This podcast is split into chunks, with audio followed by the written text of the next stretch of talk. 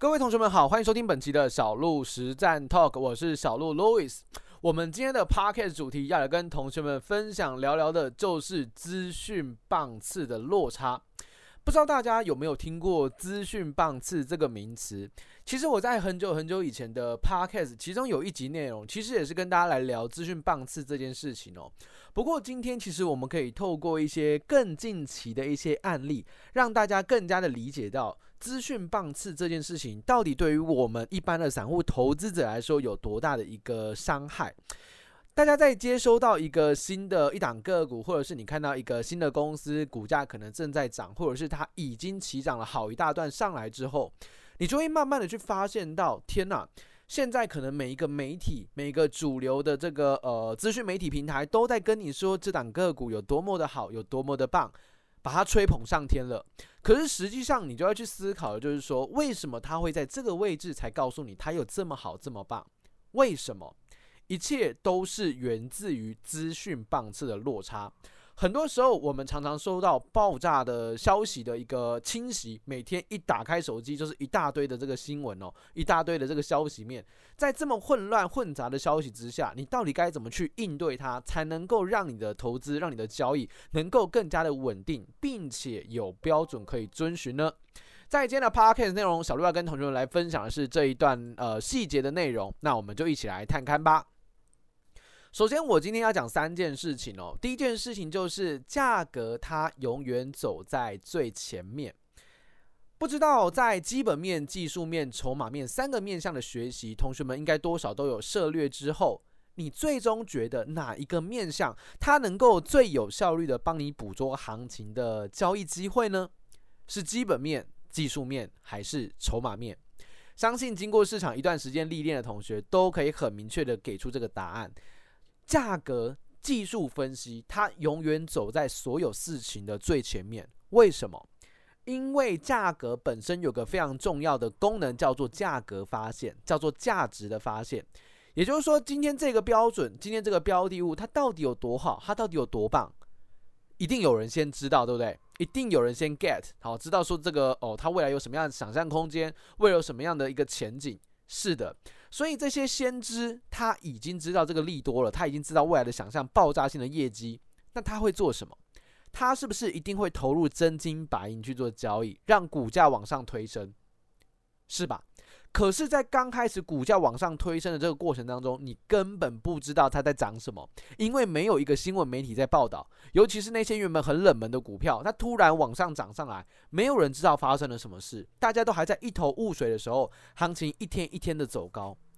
等到行情可能短线上已经有三成、五成的涨幅，这时候你就会发现到，哇，新闻媒体已经告诉你了，原来它涨的理由到底是什么。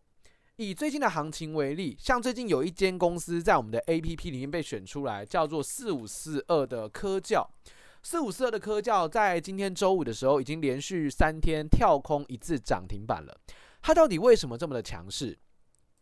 这间公司在八月十五号的时候，按照我们的 SOP 成功的选出来。当时的成交量只有一千两百一十张，股价是大涨的。可是相较于它短线上的一个涨幅来讲，它大概就只涨了一成多而已。它其实没有很明显的一个大涨。但是经过了一段时间的整理之后呢，八月十五号选出，慢慢的行情在八月二十一涨停，八月二十二涨停，八月二十三涨停，连续三根涨停之后，大家就开始意识到奇怪，这档个股在涨什么？后续在八月二十九号的时候呢，你就发现。他公布了七月份的字节获利，原来人家七月份一个月就可以赚到零点九三元，一个月，一间一个月可以赚零点九元的公司，股价四字头，这个合理吗？这当然不会合理，对吧？然后现在呢，又连续三根涨停板，对不对？在昨天八月三十一号，哇，有新闻消息出来了，原来科教是切入了先进的制程，原来是切入了先进制程这个领域当中。那先进制程不就是台积电跟大家挂保证的业绩成长都能非常好的一个领域吗？再加上他已经缴出七月份的数字给你看啦，一个月赚赚零点九块钱，那这样的股价四字头，当然大家觉得不满意嘛，太夸张了，所以才会一直一致的跳空涨停板。可是等你真的意识到这件事情的时候，科教已经在四字头、五字头了，它可能下周就要变六字头了。可是等你现在才发现它是不是已经有点慢了？已经有点慢了，对吧？那什么时候是发现它的第一时间？以我的 APP 来说，我们发现它第一的时间是在八月十五号，当天它就符合我们的 SOP 的策略，符合我们的交易 SOP，所以价格它永远走在最前面。如果你今天是一个专业交易者，你不想要跟着新闻追高杀低，那你就应该去留意那种中低位接刚起涨的个股。它或许现在没有新闻媒体报道，或许它现在没有市场高度的这个关注度，但也正是因为如此，它的价格相对偏低。一旦全市场都对于这两个股觉得非常的呃热情，就觉得哇，这两个股原来这么棒，上看八十，上看一百的时候，价格或许还会涨，但是你的成本已经没有具备优势。所以啊，这就是资讯棒次落差一个非常明显的体现，因为总有人早知道，所以相信价格才能够让你的好事持续发生。第二件事情，我们要来聊的就是你的主观意识很有可能会害了你。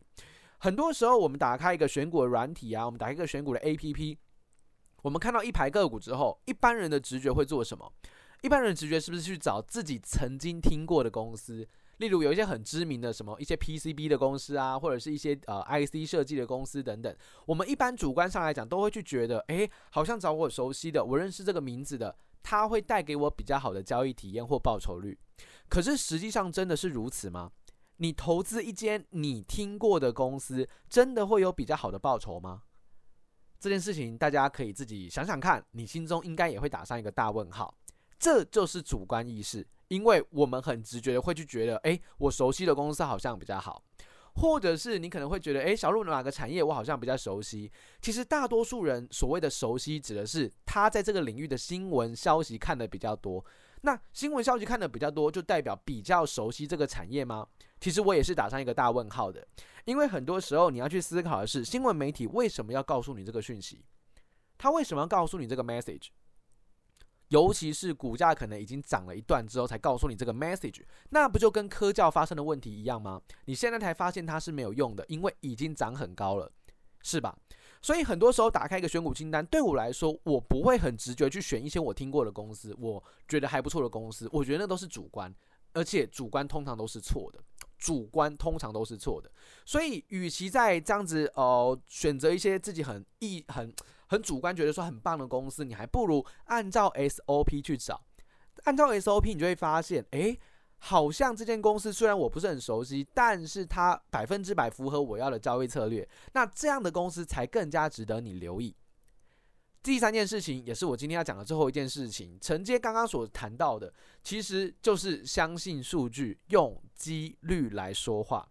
我一直都觉得说，主观的投资，它可能会比较偏向于。感觉会比较偏向于情感，就是你会觉得说，诶，现在 I I C 设计好像不错啊，苹果概念股好像不错啊，A I 股好像不错啊，你会有一些主观上的思维。可是你感觉的不错，两个问题：第一，它真的不错吗？第二，它什么时候要转折？它什么时候要发生变化？你你是难以得知的。尤其是产业面的资讯，我们一般人都没有获得这个领先的资讯优势。这件事情，我们的资讯棒次是比较落后的。唯一一个我们可以跟市场的主力大户们拥有一样资讯棒次的，其实就是数据。所有人看到数据是一模一样的。那既然我们看到数据是一模一样的，我就可以经过一些同整，经过一些回测，经过一些验证，告诉我原来这一些指标的组合，原来这一些呃价格的变化，它真的会影响到好的报酬率。所以在金融市场上，你真的想活下来，切记不要看新闻来做操作，也不要听到什么好消息就跳着进去买股票，反而你应该用数据来让你的交易更加的稳健。像我们在三支策略天罗地网绩呃绩优筹码股低估成长股里面，我们都做过大量的回测，通过回测我们发现，只要按照 SOP 去运作，它长期就有机会去追求到一个正的期望值，这个叫做结论。而且有效的帮助投资者在下单的时候，你会有一个很强的底气。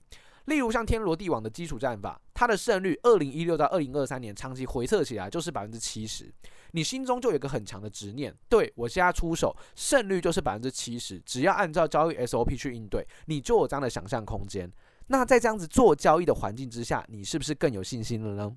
你是不是更有把握这一次的出手有可能更高的概率让你是获利的？这就是让数据说话一个非常好的重点。